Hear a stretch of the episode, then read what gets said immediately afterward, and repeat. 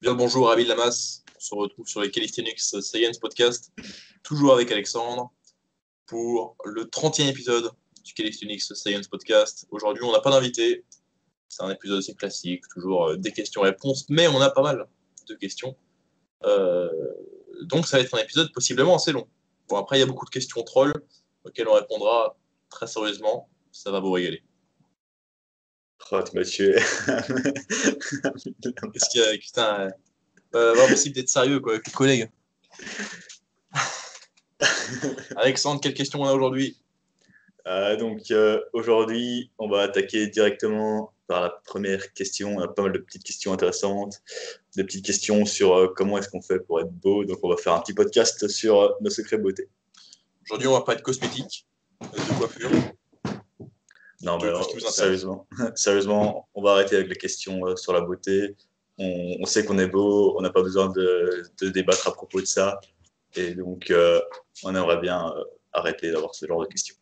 Vous êtes des petits marioles. Je pense qu'à chaque fois que vous lâchez une question comme ça, du type comment on fait pour être aussi beau, vous vous dites ha ha ha, qui vont lire la question, ils vont sourire. Mais non, vous êtes 5 par podcast. C'est pas drôle. Ça va plus. Et ici, c'est un podcast euh, de science euh, très, euh, très sérieux, donc on évite ce genre de sujet. Euh, donc, euh, la première question, donc c'est euh, Ronan, notre fidèle auditeur. Je pense que c'est celui qui me pose le plus de questions par podcast et sur le long terme. Sa première question, donc, c'est que pensez-vous de la diète ad libitum et chez qui est-ce que cela peut fonctionner? Je vais te laisser y répondre. Ouais, je sais pas, hein, je suis pas nutritionniste. Hein. Arrête une ordure, putain. Bon, bonjour. Alors, Moi, chez, chez Mac Nutrition, je connais pas ce que. je suis chez Mac Nutrition, d'ailleurs, si vous regardez ça en vidéo, vous observez que j'ai un magnifique t-shirt. Mac Nutrition, MNU. C'est ma formation de nutrition qui me permet de devenir extrêmement intelligent et de vous coacher nutritionnellement pour vous prendre votre argent et euh, bah, vous rendre beau aussi, hein, vous, rendre, vous rendre sec et performant. Voilà. Dilemme. Alors, qu'est-ce que c'est que la diète ad libitum? C'est la diète à volonté. Hein. Ad libitum, c'est-à-dire à volonté. En quoi ça consiste? Ça consiste à ne pas traquer, c'est-à-dire à ne pas mesurer, quantifier votre alimentation, donc euh, manger, euh, manger sans compter. Mais du coup, pour que ça fonctionne, il faut avoir un petit peu d'expérience avec euh, le suivi nutritionnel et orienter ses choix alimentaires euh, vers, vers certains groupes d'aliments, vers certaines sources d'aliments, etc. Alors, la diète ad libitum, ça a été, je dirais, popularisé, même si c'est toujours pas très connu, par Menno Henselman. Menno Henselman, c'est euh, un coach qui est également le fondateur de la formation Bayesian Bodybuilding. Et lui, il est assez fan de la diète ad libitum et il la pratique euh, lui-même. Bon, c'est pas, pas une dinguerie, hein, la diète ad li- ad libitum, c'est pas, c'est pas de la magie, parce que bon, euh, simplement, on pourrait dire que n'importe qui qui ne traque pas fait de la diète ad libitum, mais ça devient particulièrement intéressant lorsqu'on fait une diète ad libitum pour perdre du poids. Alors pourquoi? Parce que lorsque vous voulez perdre du poids, vous allez devoir être en déficit calorique, ce qui signifie que vous allez devoir dépenser plus de calories que vous n'en mangez, et euh, au fil des jours, au fil des semaines, euh, votre corps va vouloir euh, compenser ce déséquilibre-là pour rester dans l'homéostasie. Du coup, va vous envoyer des signaux pour bouger un petit peu moins et manger un petit peu plus de façon à rester à maintenance calorique. Et du coup, souvent, si vous êtes peu expérimenté et que vous ne traquez pas, eh bien, vous allez finir par lentement, mais sûrement, revenir vers la maintenance calorique, malgré toute la volonté que vous avez. Alors, comment peut-on faire fonctionner une diète ad libitum Eh bien, en orientant les choix alimentaires.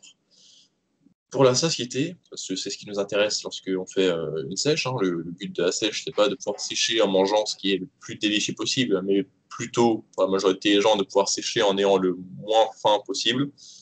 Pour la satiété, le but, ça va être de consommer suffisamment de protéines, parce que les protéines sont euh, plus, rassasiantes, plus rassasiantes pardon, que les, glucides et les protéines, pardon, que les glucides et les lipides, mais jusqu'à un certain cap, hein, jusqu'à une certaine dose de protéines.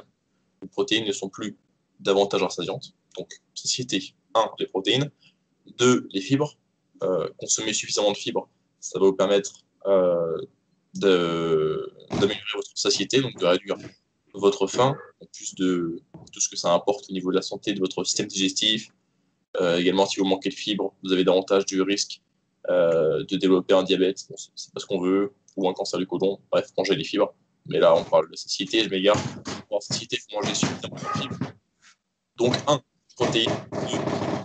3. Volume alimentaire. Volume alimentaire, parce que dans, dans votre estomac, vous avez des mécanorécepteurs qui vont remarquer lorsque l'estomac s'étend, lorsqu'il prend davantage de place.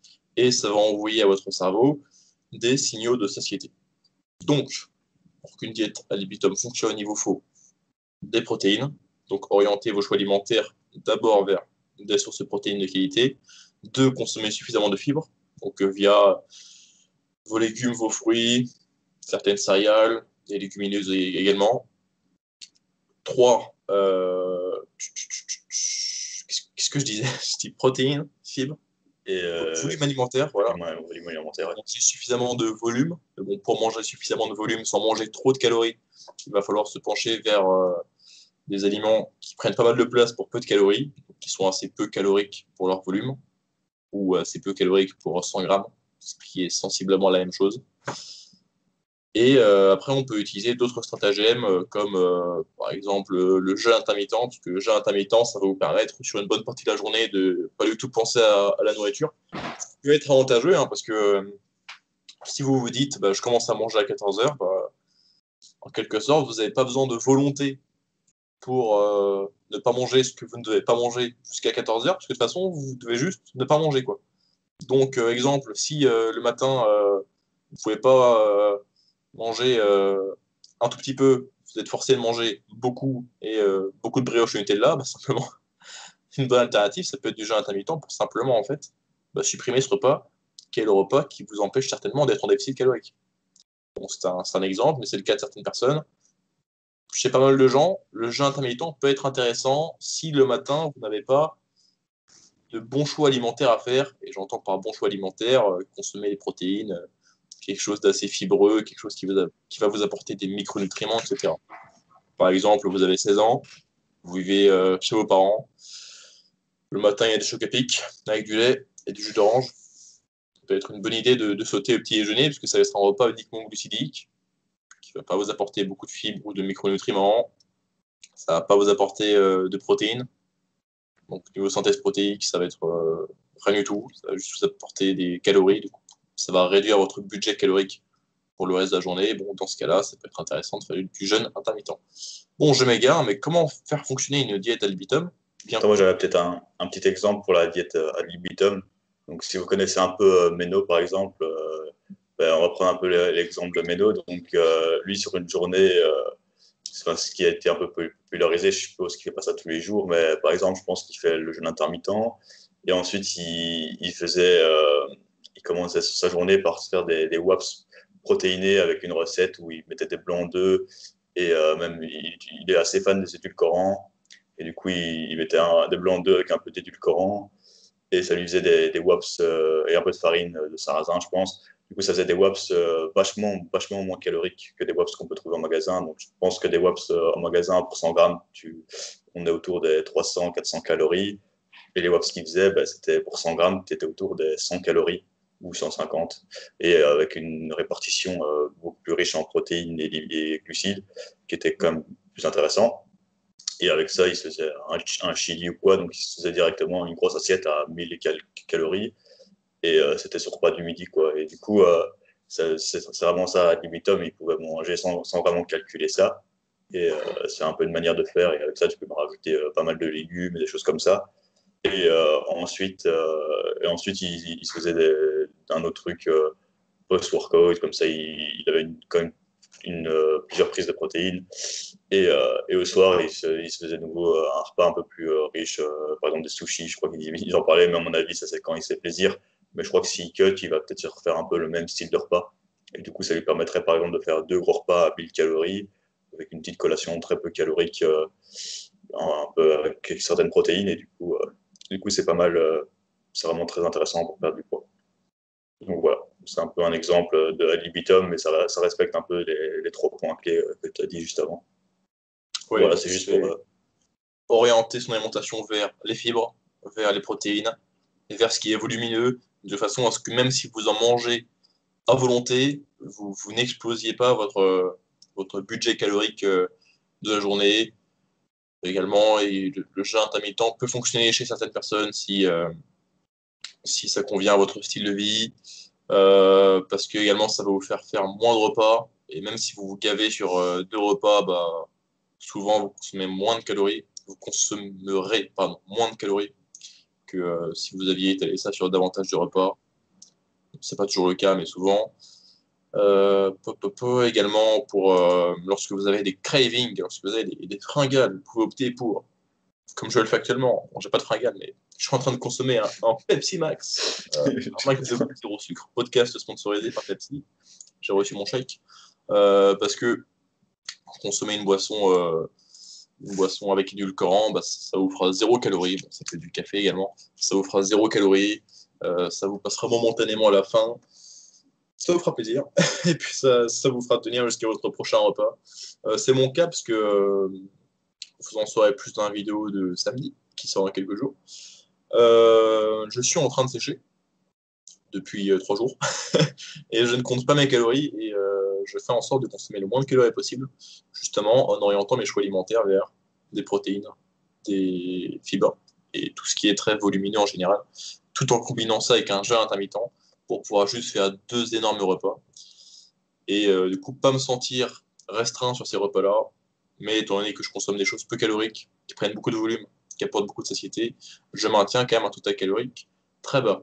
Alors, la seconde partie de la question de, Ronan, je ne sais pas si je l'avais dit, c'était chez qui ça peut fonctionner? Eh bien, ça peut marcher surtout chez des gens qui ont de l'expérience avec le tracking, donc qui savent euh, ce, qui, est contenu dans une certaine portion d'un aliment euh, c'est pas quelque chose que je recommanderais chez des, gens qui n'ont jamais traqué, chez des gens qui n'ont jamais fait une perte de poids avec succès, étant donné que euh, bah, on avance un petit peu à l'aveugle si on n'a pas d'expérience avec le tracking. Bon, ça peut être fait chez des personnes chez qui la, perte de poids peut être facile au début, comme des personnes en cas d'obésité, parce qu'étant donné qu'ils ont une assez hausse performance calorique et que euh, possiblement que euh, la, faim va être moins un problème que chez les gens qui sont beaucoup plus secs, on peut commencer par une diète, je dirais, semi-adibitum, parce qu'on peut ne pas traquer, mais quand même ajouter des entre guillemets, restrictions, des, euh, objectifs à atteindre. et l'avantage sera que cette personne va pouvoir perdre du poids, parce que les premières semaines de la perte de poids chez quelqu'un qui est en surpoids vont être assez faciles donc la personne va perdre du poids sans avoir le stress du tracking, parce que euh, chez certaines personnes, ça peut être anxiogène. Donc, la diète à libitum, ça peut fonctionner chez des personnes en surpoids qui sont quand même encadrées par un nutritionniste, tel que Morgan Bernardo. Ça peut fonctionner chez les individus qui sont déjà avancés, qui ont une bonne volonté, surtout des bonnes habitudes, et euh, bah, comme le disait Alexandre, qui ont euh, guillemets des bonnes recettes quoi parce que on peut on peut trouver des recettes qui sont très volumineuses très protéinées très fibreuses qui contiennent assez peu de calories et qui euh, pour autant euh, vous plaisent quand même. Donc ça peut être par exemple des tips comme des nouilles de konjac qui contiennent je crois 3 ou 4 calories pour 100 grammes. Donc ça fait du volume. Ça vous fait manger quelque chose mais c'est comme s'il n'y avait aucune calorie dedans. On peut utiliser des boissons des boissons sans calories aussi pour faire momentanément passer la faim, pour vous faire penser à autre chose. Vous pouvez, vous devez envoyer un maximum de légumes verts possible, qui sont très peu caloriques, qui sont fibreux. Euh, enfin, un maximum. Commencez progressivement par intégrer euh, davantage de fibres. Si votre système digestif euh, va rien comprendre, mais progressivement, vous pouvez vous permettre d'aller chercher des assez hautes portions de légumes verts qui sont peu caloriques. Euh, vous pouvez abuser de, euh, de, beaucoup de viande blanche, qui vont être assez peu caloriques, assez peu protéinées. On rappelle aussi que les protéines, c'est le macronutriment qui a le plus gros TEF. Alors TEF, c'est Thermic Effect of Food. C'est les calories qui sont consommées lors de la digestion, de l'absorption, euh, tout ça d'un macronutriment. Lorsque vous consommez 100 calories issues de protéines, vous allez avoir 20 à 30% de ces calories-là qui vont être consommées durant la digestion et l'absorption de euh, cet aliment-là. Lorsque vous consommez 100 calories issues de glucides, vous allez avoir 10 à 20% de ces calories-là qui vont être consommées lors, de la digestion et de l'absorption. Et lorsque vous consommez 100 calories issues de lipides, vous allez avoir entre 1 et 3, 1 et 5% de ces calories-là qui vont être utilisées pour la digestion et l'absorption. Donc, euh, c'est une énième raison, raison pour laquelle euh, les protéines, on peut, on peut vraiment les, monter hautes euh, sans pour autant. Enfin, ça va faire monter le total calorique, mais l'effet final est moins grand que si on avait augmenté le total calorique de la même valeur, mais avec un autre macronutriment. Donc voilà, sur une diète à libitum, je le répète, privilégier le volume alimentaire, les fibres, les légumes, euh, pardon, les fibres, les protéines. Euh, trouver, euh, des habitudes que vous pouvez répéter tous les jours et qui vous permettent de restreindre votre, votre total calorique. Par exemple, aller marcher lorsque vous avez faim. Par exemple, faire du jeûne intermittent, ça peut vous aider à, à gérer la faim. Consommer des boissons sans calories, Qu'est-ce que vous pouvez faire également? Commencer vos repas par beaucoup de légumes très volumineux, des choses du genre. Donc le diète à libitum, c'est pour les avancés qui ont déjà l'expérience avec le tracking, qui ont des bonnes habitudes. Certaines personnes en surpoids qui sont encadrées quand même un minimum. Euh, et globalement pour des personnes qui ne vont pas descendre jusqu'à un très bas niveau de body fat. Bon, je sais que Menon Selman, ce grand fou, euh, il a parfois fait de la diète à libitum euh, jusqu'à deux semaines d'une compétition euh, de body. Que c'est un monstre. Mm, c'est pas, quelque chose qu'on recommande quoi, dans les dernières phases d'une préparation de, de complète de body. C'est quand même rassurant de traquer pour s'assurer qu'on est, dans, qu'on est sur la bonne voie. Yes, bah, je suis d'accord avec ce que tu as dit. Hein, Il y a intérêt, ouais. Aucun. C'est un nutritionniste. On a ensuite une question, si on a, si on a fini pour la question de Roland. Ouais. Une question de Devil of Strength, qui nous demande pour la prise de muscle, mieux vaut faire ces exercices de base sur barre fixe, entre parenthèses, parallèle, slash, club bar, ou sur anneau euh, Donc, euh, je, vais, je réponds. Hein. Euh, donc, euh, les exercices, j'ai cité un peu les avantages d'un par rapport à l'autre. Donc, quand je pense exercice de base, on va parler dips, traction, pompe,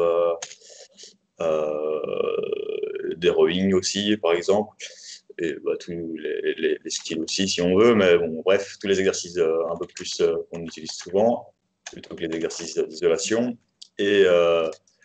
Et euh, donc, euh, est-ce que c'est plus intéressant de le faire aux anneaux ou à la barre? Ben, euh, Sur la barre, ce qui est intéressant, c'est que on va souvent être un peu plus fort, entre guillemets. Donc, les anneaux sont plus instables, en fait. Et donc, on va souvent avoir une, instabilité qui va nous faire perdre potentiellement un peu de force. C'est comme si on faisait du squat du squat, du squat par exemple avec une barre et euh, si on vous met sur un bosu, ben, vous allez d'office euh, soulever ou squatter beaucoup moins lourd. Et euh, potentiellement, on sait que la charge est un très bon facteur d'hypertrophie. Et donc, ce serait la même chose avec vos tractions lestées. Si vous faites des tractions lestées à la barre, en général, vous serez plus fort, vous allez mettre plus lourd que sur des anneaux et encore plus pour des dips, là où on sera en appui. Ça va être encore plus impactant. faire des dips aux anneaux, ça sera un peu plus plus compliqué euh, de mettre assez lourd. Maintenant, si on prend des variantes purement au poids du corps et qu'on compare, euh, par exemple, une traction euh, à la barre et une traction à l'anneau, ben, à l'anneau, l'intensité sera quand même, vue à cause de la complexité, sera quand même plus importante et donc potentiellement stimulera un peu plus votre, votre prise de muscle. Surtout que euh, donc, je vais revenir aussi avec euh, le point suivant. Et donc, même chose pour les, dips. Donc, pour les dips, par exemple, si vous faites des dips euh, sur barre parallèle, ils seront beaucoup plus simples que sur anneau.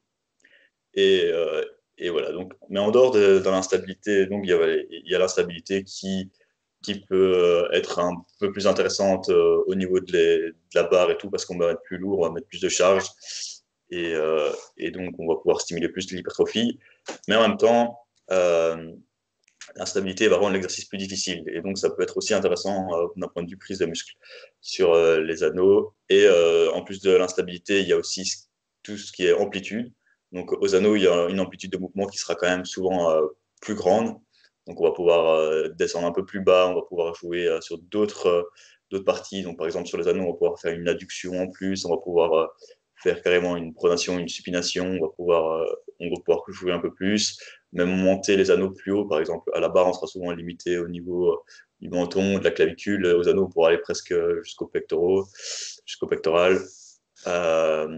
Euh, en plus, souvent, c'est aussi un peu moins, euh, moins euh, on va dire. Ça, permet plus, euh, souvent, le corps doit s'habituer à la barre, tandis que par rapport aux anneaux, c'est les anneaux qui vont s'habituer par rapport à, votre propre, propre membre, votre propre corps, on va dire. Et, et donc, l'amplitude de nouveau, hein, donc si vous, si vous faites euh, vraiment euh, élargir les prises, euh, vous avez une possibilité de variation beaucoup plus importante aux anneaux. Et donc, là aussi, la variation, ça, c'est aussi un des points très importants de l'hypertrophie. C'est que, c'est que, par exemple, si vous faites toute l'année votre action sur une barre, ben, vos gains, à un moment, vont plafonner, entre guillemets. Tandis que si vous passez de la barre aux anneaux, bah, vous, allez de, vous allez être un peu novice sur les anneaux. Et donc là, ça sera hyper intéressant euh, de, faire ce genre, euh, ce genre d'exercice. Et euh, donc sur, les, sur la barre, on va être assez limité en, termes de possibilités. Donc on va pouvoir faire que des tractions, peut-être pronation, supination, quelques variantes avec omoplate. Tandis qu'avec les anneaux, on aura une multitude d'exercices qui seront plus importantes. Donc on pourra faire les tractions archées un peu plus facilement, les tractions mixtes qu'on pourra faire à la barre un peu moins facilement.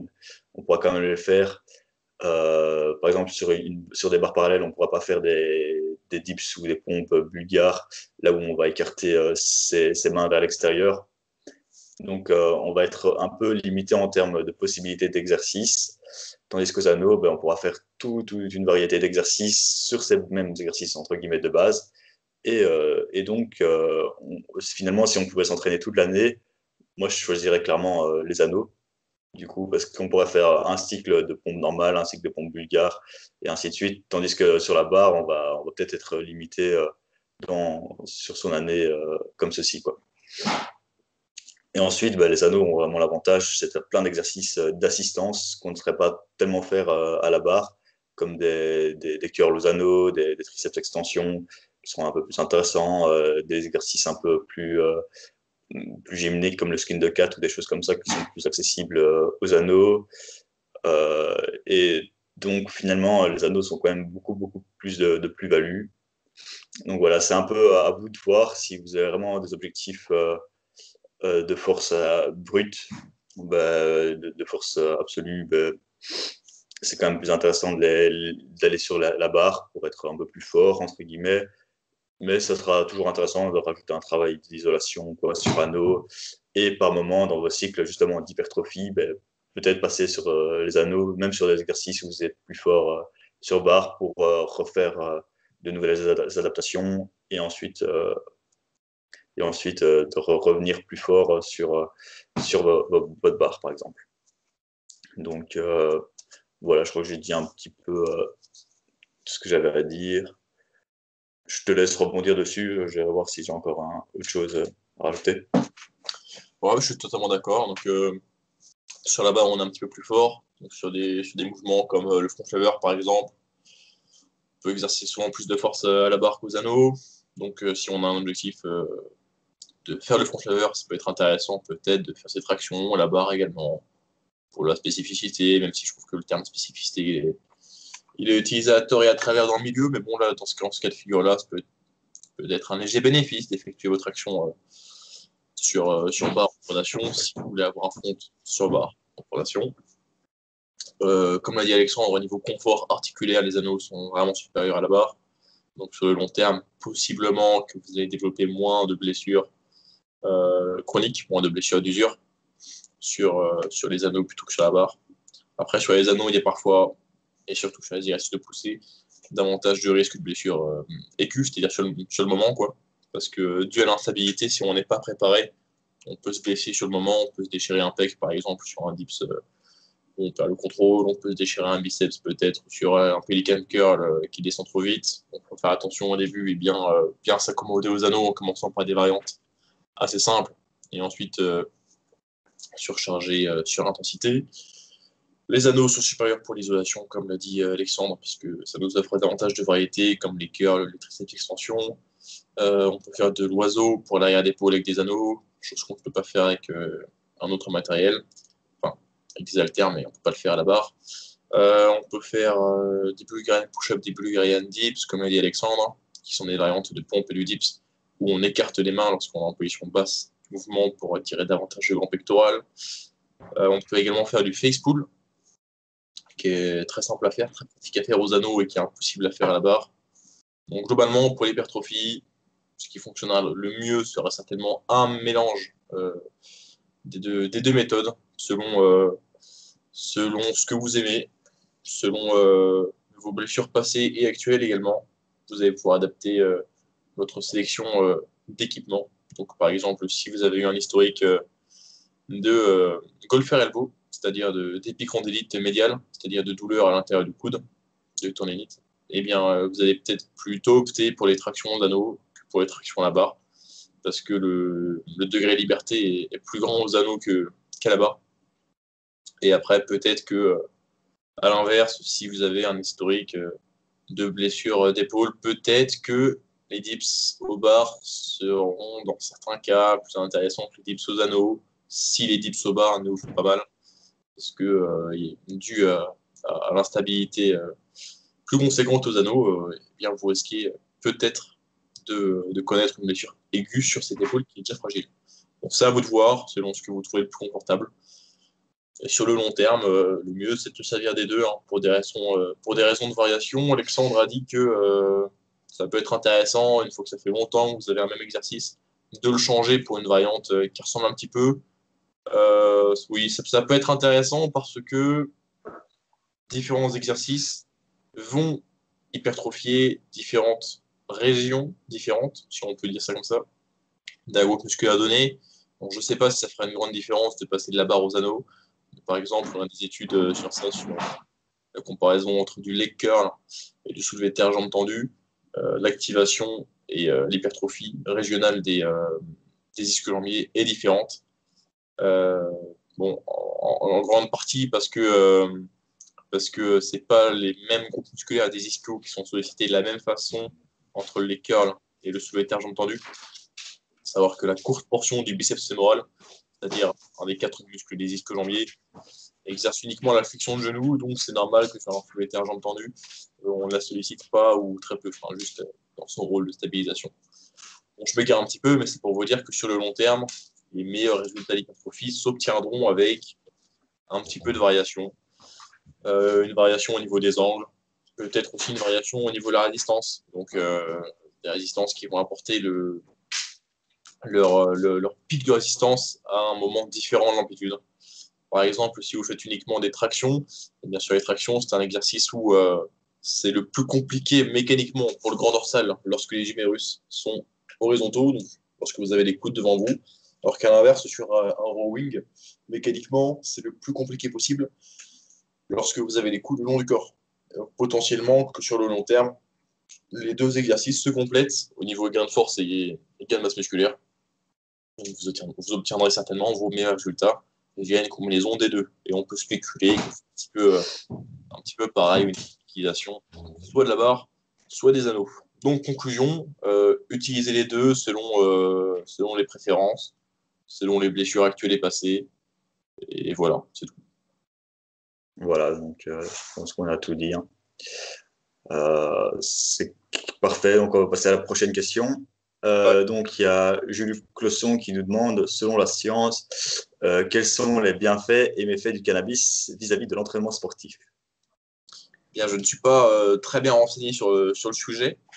alors, quels sont les effets que vont avoir le cannabis? Eh bien, un premier effet, qui est d'ailleurs l'effet pour lequel c'est interdit dans beaucoup de sports, c'est que ça a un effet antidouleur, en fait. Et du coup, ça nous permet de, possiblement, sur le papier, hein, de tolérer plus de douleur ce qui pourrait nous permettre d'aller plus loin dans l'effort. Bon, en application, c'est souvent quelque chose qui se, se vérifie pas, mais c'est la raison pour laquelle euh, bah, ça, ça, te fait euh, rater des, tests antidopage, euh, parce que bah, c'est une substance bannie. Bon, alors déjà, qu'est-ce qui fait un produit dopant? Ces trois choses, c'est ça, une est ergogénique, donc qui améliore la performance.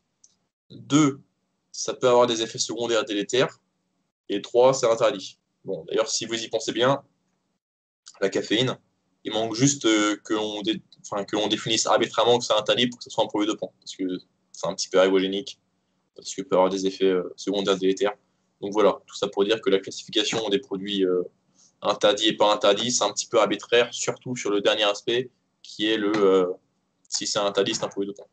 Bon, le cannabis est interdit dans beaucoup de sports parce que l'effet ergogénique, c'est la tolérance accrue à la douleur. Euh, bon, les effets néfastes, euh, vous les connaissez, il y en a quelques-uns.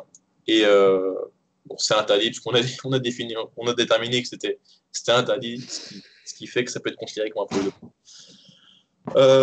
alors, il y a certaines personnes qui se, qui se servent du. Merde, c'est pas le HMB, c'est le c'est pas le TH. C'est. Euh... Oh putain. C'est pas, c'est pas THC, c'est pas HMB, c'est. Euh... Allez, ça me dit quelque chose. Allez. Euh, du, du, CBD. Ah, je sais... Ouais, voilà. Ils se, servent, voilà, ils se servent du CBD. Bon, euh, qui est, je crois, une partie du THC, donc euh, une partie de quelque chose contenu dans, dans, le, cannabis dans la Marie-Jeanne, euh, parce que apparemment ça réduirait les, inflammations. Certaines personnes disent que ça soulage euh, certains stress articulaires. Peut-être, parce que ça peut avoir un effet, un effet antidouleur. À ma connaissance, c'est pas, il n'y a pas eu suffisamment d'études dessus, donc je peux pas vous dire ça fonctionne, ça fonctionne pas. Le CBD seul est légal dans beaucoup de pays. Je vous recommande pas de consommer des produits à base de CBD parce que le, le contrôle de qualité est exécrable.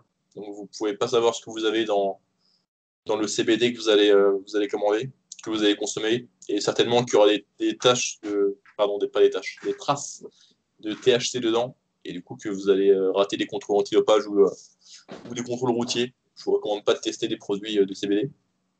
Et bon, bah, pour le moment, on peut pas, on peut pas dire si c'est efficace ou pas le CBD. Et d'ailleurs, même s'il y avait un effet anti-inflammatoire, étant donné que l'inflammation a un rôle dans l'adaptation. C'est comme les douches froides, hein. c'est comme euh, le, chaud-froid, c'est comme euh, des fortes doses de vitamine C. Il peut avoir un petit avantage sur la récupération sur le moment, mais étant donné que vous allez faire moins d'adaptation avec votre séance, sur le long terme, ça peut ne pas être rentable. Et ah, j'avais une autre idée en tête. Qu'est-ce que je voulais dire?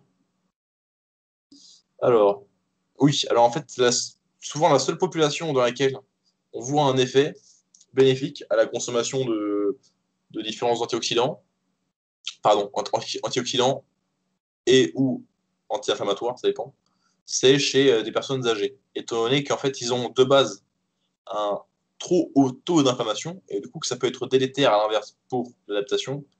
Consommer pré-entraînement, pré-entraînement ou post-entraînement, je crois que c'est pré-entraînement des antioxydants et des anti-inflammatoires, euh, eh bien, ça va leur permettre juste de passer dans une, fourchette de, de taux d'inflammation bénéfique pour au contraire adapter comme il faut. Mais chez une autre population que chez les personnes âgées, des produits anti-inflammatoires et antioxydants vont réduire l'adaptation. Parce que réduire l'inflammation, si l'inflammation est déjà dans une zone contrôlée, c'est euh, réduire l'adaptation.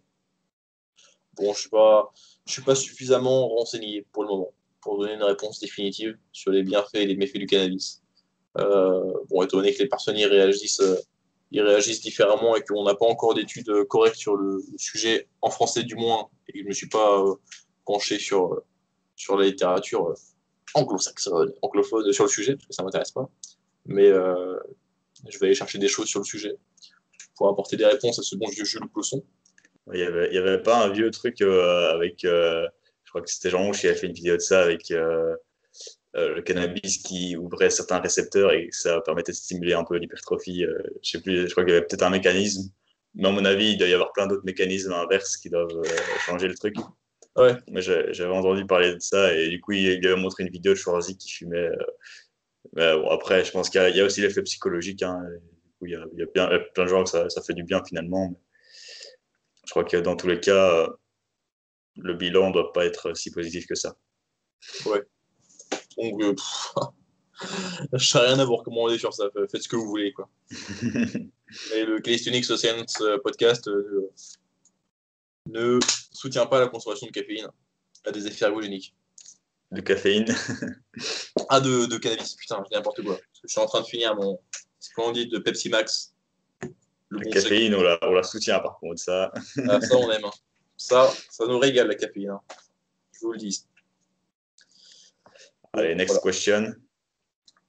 Qui est le plus beau de vous deux, Noddy Nelson? Noddy Nelson, pardon. Ça, on a dit qu'on allait pas y répondre et on vous laisse juger. ok. Mettez votre réponse en commentaire pour le référencement. Un max de commentaires là. Un max de commentaires. on, fait, partage. on fait un podcast spécial sur ça. Laissez tourner la vidéo en boucle. Comment faire pour bien ressentir le dos pour le front lever Je ressens plus les abdos, moi, Noddy Nilsson. Alexandre, comment on fait? On va faire une étude de cas. Donc, euh, non. Bah, pour euh, bien ressentir euh, le dos, je crois que ça dépend un peu, ça, ressent fort des ça, ça, dépend fort, fort des personnes. en général, la plupart des gens ressentent quand même le dos. car ce qu'on veut faire en front lever, c'est de faire une rétraction des omoplates, donc tirer euh, ses omoplates vers l'arrière, les serrer l'une vers l'autre, abaisser ses épaules. Et, euh, et, donc à partir de ce moment-là, bon, on sera dans une bonne position pour euh, que nos dorsaux soient raccourcis, donc contractés et donc forts. Et si ce mouvement est bien fait, en général, le dos va quand même bien trinquer. Et à partir du moment où tu fais ça, ben, tu as peut-être aussi certains autres muscles euh, un peu plus profonds euh, du dos qui vont rentrer en jeu. Euh, parfois, c'est les trapèzes ou des, muscles spinaux, un peu plus profonds qui vont parfois aussi ressentir. Souvent, on, voit des, des, personnes qui font un front et qui n'ont pas forcément mal au, dorsaux, mais qui, après, juste après leur série de front lever, ils sont ouf, là je le sens vraiment profond. Quoi. Ça, ça arrive aussi d'expérience c'est vrai qu'il y a certaines personnes euh, qui sont très très fortes. Donc euh, finalement, euh, leur, dorsal sera plus facteur limitant, ce sera les abdos. Donc je pense à, un ami grimpeur par exemple avec qui j'avais fait la vidéo sur où on avait été faire une petite vidéo ensemble. Lui il ressent à fond à fond ses abdos quand il fait des prone lever. Pour, pour certains, pour les gens de son niveau, bah, c'est presque un, plus euh, le fait les abdos qui seront limitants et donc ils utilisent le front lever pour travailler euh, plutôt leurs abdos que, que, devenir fort entre guillemets. Euh, et donc bah, peut-être qu'il y a aussi un, manque d'abdos tout simplement, peut-être que peut-être qu'il y a peut-être qu'il y a une faiblesse aussi à ce niveau-là et donc c'est eux qui, qui, lâchent entre guillemets avant, avant tes dorsaux. Peut-être que tu es beaucoup plus habitué à faire des tractions ou que tu es assez nouveau sur le front. Et donc, euh, à ce moment-là, tu vas avoir un, un peu plus d'abdos. Donc, bah, ta solution pour que tu ressentes un peu mieux ton dos, c'est peut-être de devenir un peu plus fort euh, sur des exercices euh, d'abdominaux, tout simplement. Euh, deviens peut-être plus fort sur des relevés de jambes à la barre, sur du, sur du dragon flag. Et, et, en parallèle de ça, reste, reste assez fort aussi sur tes exercices pour ton dos de rétraction. Et euh, donc euh, voilà. Après, peut-être aussi, euh, peut-être que quand tu fais des front lever, tu as tes hanches qui sont un peu plus basses et donc tu dois forcer sur ta, en relevant un peu trop les, genoux, en faisant une flexion hanche plus grande. Et donc, et donc tu vas devoir engager un peu plus tes abdos. Il y a peut-être ça aussi, il faudra avoir analysé la technique. Il faut toujours analyser la technique, ce que tu fais en général et voir un peu ton profil pour voir euh, comment on pourrait te conseiller au mieux. Donc c'est toujours dur difficile à dire comme ça, mais voilà, je pense que ce que, j'ai dit doit tenir plus, doit plutôt devrait peut-être te donner des pistes. Je sais pas si tu as une autre euh, supposition, hein, Morgane. Bon, je pense que les abdos, c'est quasiment jamais le facteur limitant sur le front. Et que peut-être que, euh, que justement, en fait, il se sert beaucoup de ses abdos pour essayer de, pour essayer de, de, de pailler un peu son front lever pour essayer d'avoir vraiment euh, le bassin en, rétroversion, mais même genre les, lombaires en flexion maximale pour avoir vraiment le corps entre guillemets en parenthèse quoi, de façon à réduire un petit peu le levier, comme si euh, comme s'il avait un front lever euh. Et euh, je pense qu'il euh, y a des chances que Nilsson n'engage pas bien son dos sur le, le front. Peut-être qu'il y a une, mauvaise position de départ, donc euh, d'abaissement et de rétraction des scapulas. Bon, sachant que sur le front, on cherche à être en rétraction, mais c'est tellement dur qu'on finit en neutre. Mais si on cherche à être en neutre, on finit en protraction. Donc il faut viser une rétraction pour finir avec les, les scapulas en neutre, ni en protraction ni en rétraction. Je pense principalement que il pourrait améliorer son recrutement du dos enfin, via une meilleure technique. Et ensuite, je pense qu'il utilise peut-être beaucoup ses abdos pour, euh, pour, se, fa- pour se faciliter la tâche, mais euh, Ouais, à partir du, bénéficierait davantage d'améliorer sa technique et de devenir juste euh, brutalement fort en traction. à partir du moment où ta rétraction est très très forte et que tu es presque en, banana, tes, tes abdos, tu les sens quasiment plus. En fait. C'est limite si tu as tout, euh, tant que tu sers bien tes quadrilles et tout, bah, tu as, juste, euh, juste ton corps qui, qui, qui pend, pend un peu dans le vide, entre guillemets, mais il va se retrouver à l'horizontale. C'est quasiment que tes dorsaux qui sont, qui sont en train de travailler.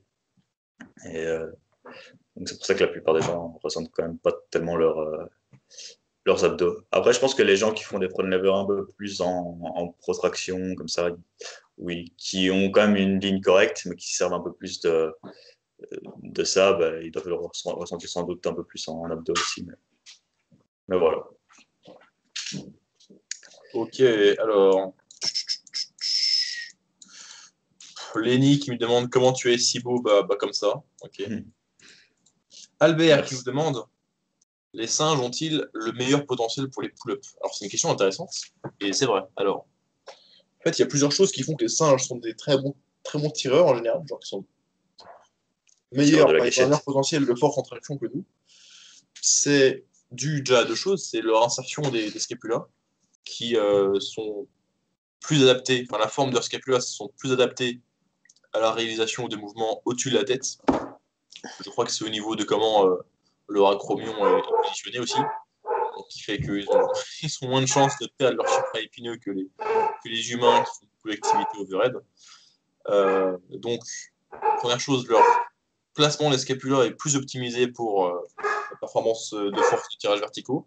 Également leur grand dorsal, qui est le principal muscle sollicité lors des tirages verticaux. hein. Le grand dorsal fait la rotation interne d'épaule, ça on s'en fout un peu. Ça fait aussi l'extension d'épaule et l'adduction d'épaule. Donc c'est le principal muscle sollicité sur les tractions. Ils ont, ils ont des grands dorsaux, les singes, les gorilles, les chimpanzés, qui euh, bah, sont euh, démesurés en termes de volume, euh, en termes de proportion bah, par rapport à ce qu'on retrouve sur la musculature humaine. Donc c'est la seconde raison pour laquelle les singes sont des, sont des très, bons tireurs, très bons tireurs, donc très forts en traction. Il y a certainement euh, d'autres raisons, mais les deux qui me viennent à l'esprit, c'est l'orientation de leurs scapulas, qui sont, alors, je crois que tandis que sur les, pour ceux que ça intéresse, Frédéric Delavie en parle dans le livre Le Guide des tractions, que j'ai prêté, donc euh, je n'ai plus sous la main. Euh, l'orientation des scapulas chez les humains, elle est davantage horizontale, alors qu'elle est davantage oblique vers le haut et vers l'extérieur chez, les grands singes. Donc, ce qui fait que ils sont plus adaptés morphologiquement pour performer en tirage verticaux et euh, pour, pour grosso modo être à l'aise sur les activités avec les bras au-dessus de la tête. Et deuxième raison, ils ont des plus grands, grands dorsaux proportionnellement par rapport aux humains. Troisième raison, ils ont aussi des moras inférieurs un peu plus petits aussi. Hein. Oui, voilà, les, les, les singes adorent skip le leg Ils day. skippent c'est le leg day. Ils ont une très bonne, ils ont une très bonne force relative du fait qu'ils ne demande- pas de squat. Un singe qui fait un front lever, ça sera intéressant à tester. Et tester, euh, faire un, concours de traction contre un singe, moi je m'y risquerais pas. Mais peut-être un concours de dips, pourquoi pas. On va essayer de- d'entraîner les singes euh, pour voir si- si- s'ils peuvent être balèzes en calisthenics. On va faire des, on va prendre des singes cobayes et on va voir. Et on va faire des, on va faire des compètes de, de, de street lifting ou de, ou de street workout avec, euh, avec nos singes. Chacun, euh, chacun amène son singe et on voit ce qu'il met. Le meilleur coach de singe. N'importe quoi. Ça tourne mal. Ok, donc euh, voilà, on va pas, on va pas chercher à battre les singes. En fait, Euh, euh, on a Kylian Bernardo, qui est mon frère, qui me demande pour ou contre le fromage à pâte persillée. Aucun, aucun dessus. Le, le Calisthenics Oceans euh, podcast ne, ne, se prononce pas. Je sais même pas c'est quoi ce fromage à pas de persillé. Fromage à pas de persillé. Bon.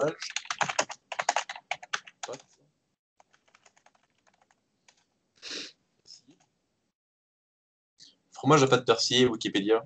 Le fromage à pâte persillée ou à pâte à moisissure interne ou encore bleu sont les appellations appliquées à des fromages dont le cahier est ensemencé de féniculium. Ah non, je... Aucun, aucun, avis sur le fromage à pâte persillée. Aucun avis.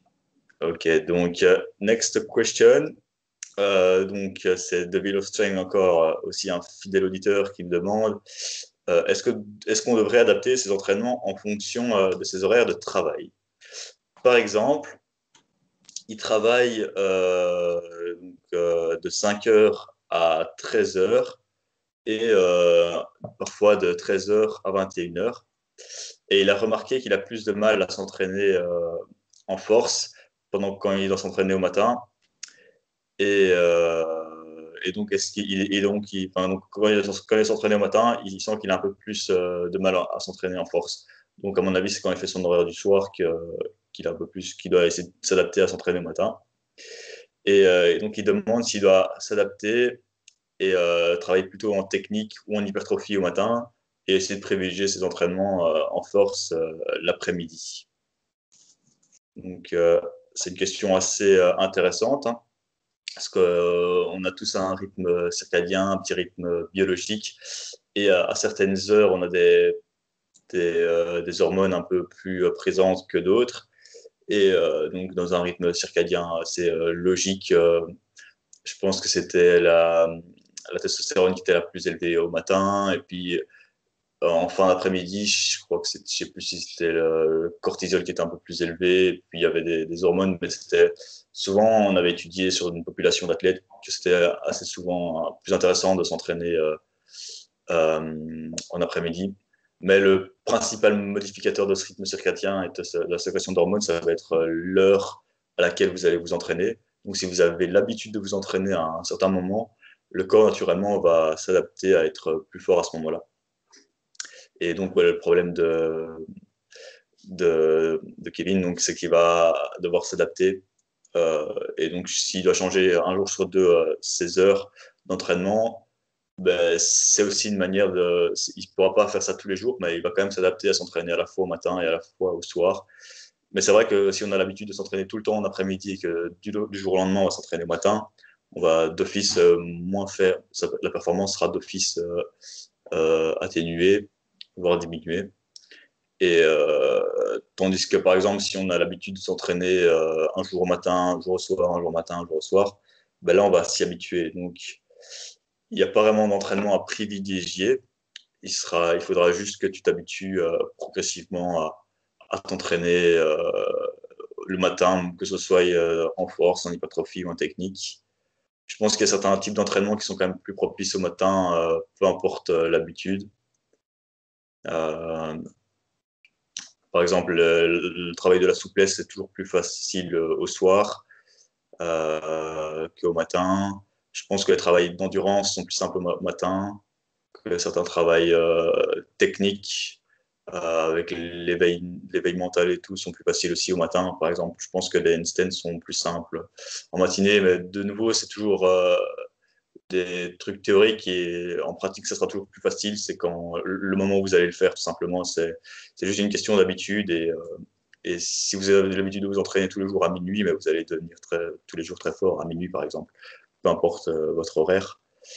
Donc, c'est euh, vraiment ça. Avec le rythme circadien, finalement, il n'y a pas tellement d'exemples. Euh, donc, l'idéal, c'est toujours de manger en fonction aussi de, son timing des aliments et des repas. Peut-être que tu as mangé aussi juste avant ou, ou alors que tu, ça change un peu tes, horaires. Donc ça, c'est aussi à prendre en compte. Euh, le stress aussi, euh, est-ce que tu dois t'entraîner en vitesse ou, non euh, avant de travailler? Peut-être que ça te stresse aussi de, de, devoir terminer un peu plus tôt et donc tu es un peu limité dans le temps et tu prends un peu moins de, tout temps de repos. Il y a plein de choses qui, qui rentrent en, compte et, donc c'est un peu à toi de voir. Après, si tu sais d'office qu'en essayant, tu seras moins bon euh, euh, le matin et que tu sais qu'un jour sur deux, bah, tu et que tu fais, et, que tu fais un peu une périodisation ondulatoire, bah, tu sais que tu vas essayer de, de, de faire peut-être euh, le lundi, enfin, un jour où tu t'entraînes. Admettons, tu fais le lundi, mercredi, euh, ton hypertrophie et en fin de semaine ta force ou, des choses comme ça. C'est vrai que tu pourrais t'adapter comme ça. Mais donc voilà, je sais pas si tu as quelque chose à raconter, euh, à rajouter, Morgan. Bah, alors oui, en effet, on a tendance à être plus fort à certaines heures, plus alerte à certaines heures de la journée, etc. Bon, alors, il nous dit qu'il a plus de mal à travailler sa force, à exprimer sa force sur le matin que sur, euh, l'après-midi. Il se demande s'il devrait faire la technique pour l'hypertrophie le matin. Je pense que sur le long terme, ça ne changera pas grand-chose, mais s'il peut s'entraîner déjà, de préférence sur les jours où il travaille le matin pour pouvoir s'entraîner après, c'est mieux. Et les jours où il est forcé de s'entraîner le matin parce qu'il travaille l'après-midi et le soir, eh bien, euh, il pourrait euh, prendre de la caféine de façon un petit peu euh, contrebalancer le fait que son rythme circadien n'ait pas envie de s'entraîner le matin. Mais bon, sinon, voilà, sinon il est, il est pas bien, quoi. il avoir un rythme différent de jour en jour sur, pour la performance et la santé et même pour la composition corporelle. Étant donné que de préférence, ce serait bien de manger toujours ces repas plus ou moins à heure fixe, puisque c'est là qu'on a la meilleure réponse de satiété pour un repas donné. C'est aussi là qu'on a la, la, production d'insuline la plus adaptée à ce qu'on a consommé. Donc pour la composition corporelle, pour la santé et pour la performance, c'est bien de manger toujours à peu près à la même heure et de s'entraîner toujours à peu près à la même heure. Donc s'il peut s'entraîner de préférence que sur les jours où il travaille le matin, c'est bien. Comme ça, il s'entraîne toujours l'après-midi. Et les jours où il est forcé de s'entraîner le matin parce qu'il travaille l'après-midi, eh bien, euh, c'est bien s'il prend la caféine. Donc, euh, au moins 3 euh, mg par kilo de poids de corps. Donc, s'il fait 70 kg, ça fera 210 mg de caféine. Peu importe la, prise, que ce soit par café, par boisson énergisante, par, par gélule quand même peut-être une préférence pour la gélule, parce que comment on est sûr de la contenance, et on a suffisamment, parce que euh, dans le café, la contenance en caféine peut être très variable, et dans les boissons énergétiques, il va, falloir en consommer peut-être deux canettes pour euh, avoir un dosage euh, décent pour la performance. Ouais. Voilà tout. On a une dernière question. Nous avons Alexis Gabory qui nous demande que pensez-vous des cycles dédiés à la flexibilité? Comme en parle l'AppCode Fitness et comment les appliquer intelligemment? Alors, j'ai pas d'expérience avec ça, donc euh, je vais poser la question euh, à Alexandre. Euh, donc, dans, dans l'AppCode Fitness, il ne parle pas vraiment de, spécifiquement de, cycle de souplesse. Pense qu'il peut.